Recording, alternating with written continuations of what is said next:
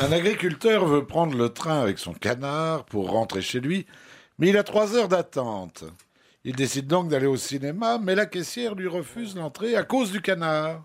Alors il le glisse dans son pantalon, entre au cinéma et regarde tranquillement la séance après avoir sorti la tête de l'animal pour qu'il n'étouffe pas. À la fin de la projection, il remet, il remet la tête du canard dans le pantalon.